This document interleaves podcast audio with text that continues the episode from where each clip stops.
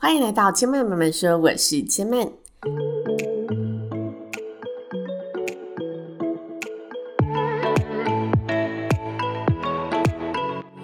本期频道在 Apple Podcast、Spotify、KKBox 以及 Google Podcast 都听得到。喜欢的朋友，欢迎帮千嫚订阅并留言评论，让更多人可以认识千嫚慢慢说喽。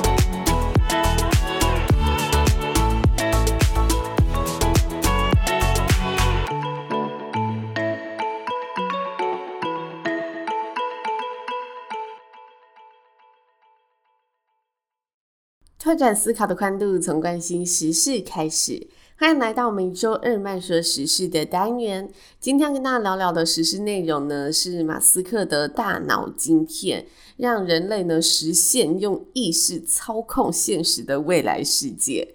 有戏骨钢铁人之称的马斯克呢，在近期向全球展示了他旗下新创公司 Neuralink 所研发出的第二代大脑晶片。并且介绍了脑晶片计划的一个最新发展进度，也向大众说明了脑机界面这项新科技可以为人类做些什么。那今天的节目，千嫚跟大家呢一起来了解这项超前卫发展的新科技，以及这个科技可以为人类的生活带来的好处和危机。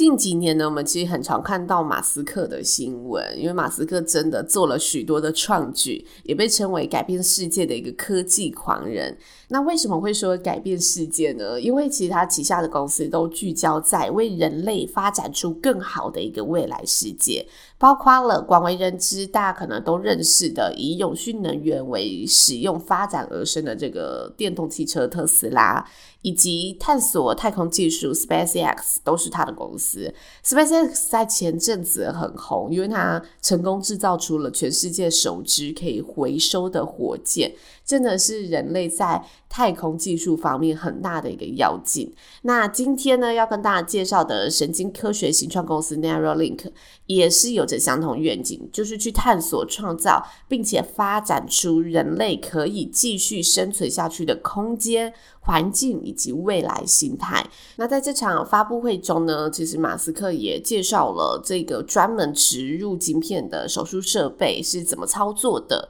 简单来说呢，他就是会把脑骨切出一个小洞，再将只有硬币大小的脑晶片植入、缝合、盖回头皮。依照马斯克的设计，未来呢进行这个手术呢是不用一个小时的，而且你也不用进行全身麻醉，整个过程呢就会像你在进行镭射手术一样快速简便，外表呢几乎是看不出任何差异性的。那在脑晶片上呢会有比头发还要细的电线，这些电线也称之为连接线。那透过这些电线跟大脑各个功能区域来进行对接，连接之后这。这些线路呢，可以将脑波的讯息转化为数位化的讯息，传送给外部连接的电脑，让人的大脑跟外部的电脑间可以建立起一座互通有无的桥梁轨道。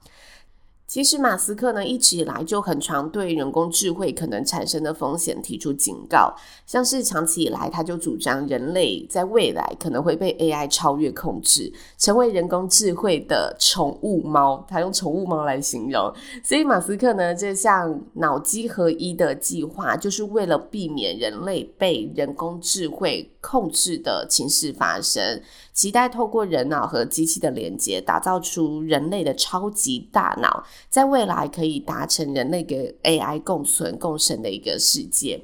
那为什么我们说植入这个脑晶片之后，人类就可以呢？不需语言，直接用意念来沟通呢？因为马斯克的这项计划愿景呢，就是让晶片可以无限的方式连接许多我们现在就是人工智慧所操作的一些机器，像是我们连接电脑、连接手机、连接电视等等。所以，当晶片的电线成功与大脑对接之后，你就真的可以用思想来操控这一些东西，像是你可以直接。想着，我想要听 Lady Gaga 的最新专辑，这时候你不用透过任何语言指令，你不需要说出来，你也不需要动手操作，晶片上所连接的这个装置呢，就会主动去开启程式，播放你想听的音乐，有点像是你脑中的那一个晶片，它其实就是很多城市的一台电脑，然后你只要有安装那个城市，基本上你就可以直接用你的意念来开启它。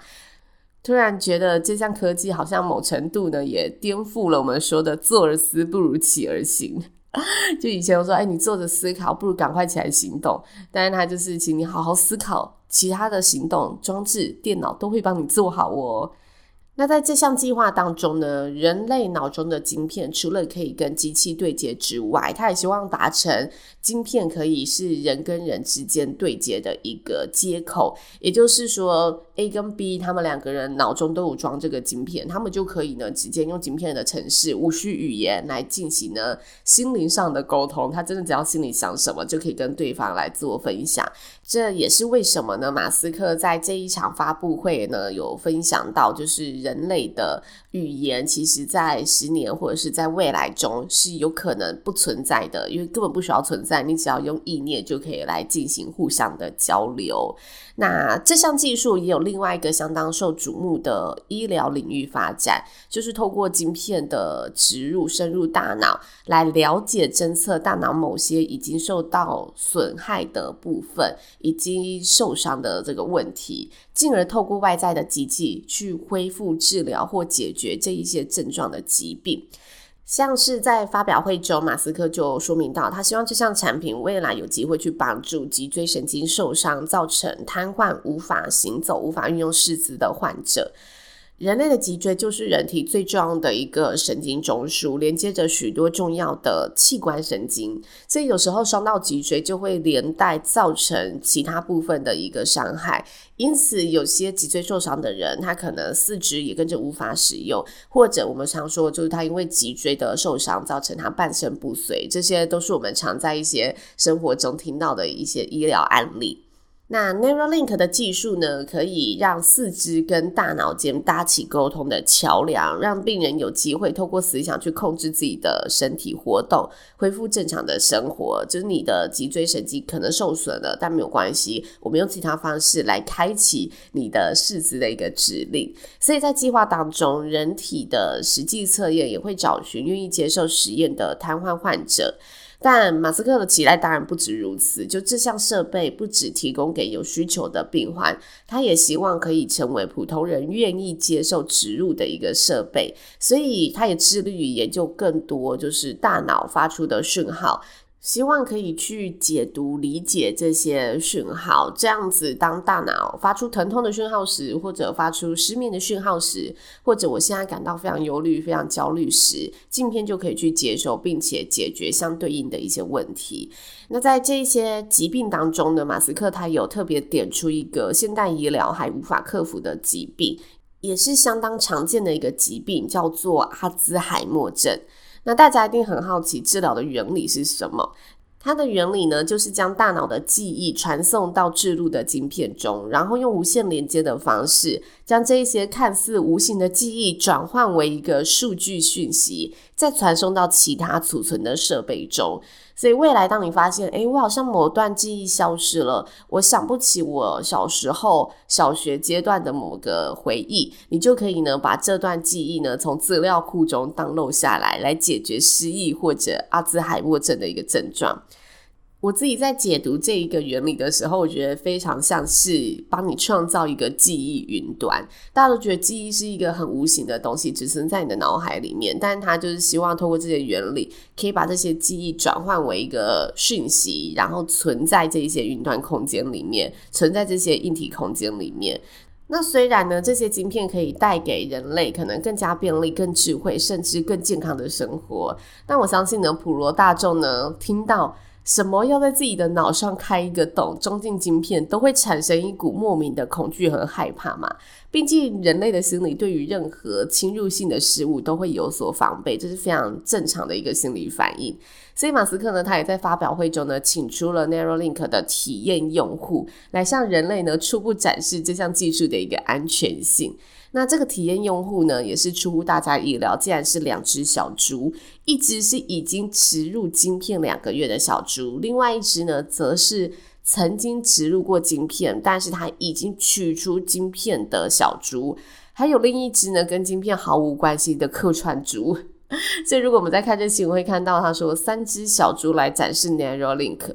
它就是呢，透过这些猪儿的展示来向人们说明这些生物的外观，无论它有没有植入晶片，我们都是看不出来的。而且，就算某天你想要把这些植入的晶片取出的时候，你的生命也是安全不受影响的。其实，马斯克去年他公布要开发这项计划的时候，他就曾经说过，今年会进入人体测试。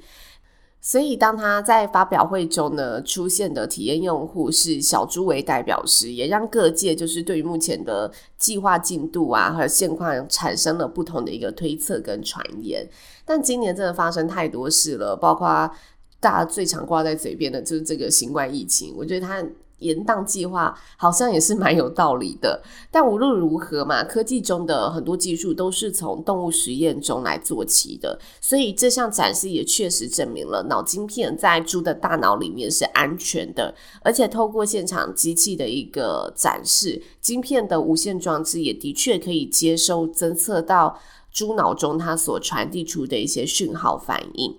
那大家对于脑晶片的技术，除了有害怕这个植入手术安不安全啊，会不会造成人体其他可能副作用啊这些疑虑之外，也有人纷纷提出这项技术可能引发的一些道德争议，像是人们想法的隐私权，也就是你的每个想法都可能被赤裸裸的看见。制造商或者控制者，他可以轻易的透过这个晶片来窥探、利用你的每个想法，甚至呢，有可能从晶片对接的机器装置里面输入控制大脑的一个思维，成为集权统治者的一个工具。或者呢，也有骇客疑虑之说，也就是如果有黑心客要侵入你的装置，他岂不是可以透过这个侵入来操控人脑吗？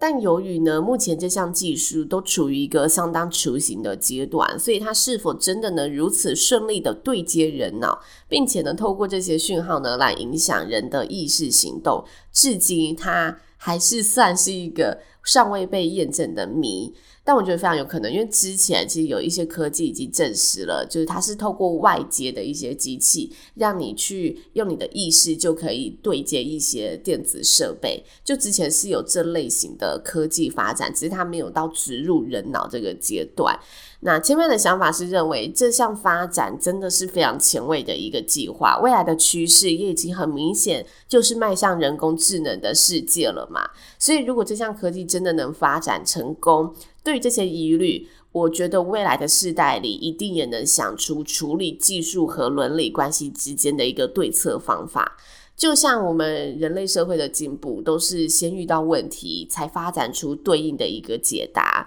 所以每个世代也才会渐渐的诞生出不同的一个伦理文化。那如果这项科技真的在未来被普及实现的话，我相信人类一定也有能力去好好的处理这些伦理可能造成的问题。嗯，我觉得这个世界就会变成真的是人类因思想而伟大的世界了。那以上就是千曼这集节目的内容了，谢谢你的收听。我自己觉得这个议题相当的有趣，如果大家呢听完呢有任何的兴趣，都可以呢把这个议题跟更多的好朋友分享，让大家呢也可以一起来了解这一下呢未来事件可能发生的事情。但现在我们只能用可能，因为它还是都是在一个测试的阶段嘛。如同马斯克他其实这一次的一个发布会，他说他最核心的目的并不是募资，而是想要找更多。有这方面技术的专业人才一起加入研发他的这一个理想产品。那我们就一起呢来静候佳音，看看呢未来呢几年这个技术的发展会不会有重大的突破。千曼慢说呢，目前在 Apple Podcast、Spotify、KKBox 以及 Google Podcast 都听得到。喜欢的朋友呢，或者你有任何的心得想要跟千曼说的朋友，都欢迎呢可以到 Apple Podcast 上面呢留言告诉千曼，或者呢你可以透过千曼的 IG 叫做知性生活家刘千曼私讯千曼呢，告诉千曼你的想法。那如果喜欢千曼的节目，也欢迎。那，赶快用你现在收听的这一个平台呢，来订阅一下千曼，并且呢，把千曼的节目推荐给更多的好朋友，让大家都有机会可以认识千曼慢慢说喽。千曼慢慢说，今天就说到这里喽，邀请大家下次再来听我说喽，拜拜。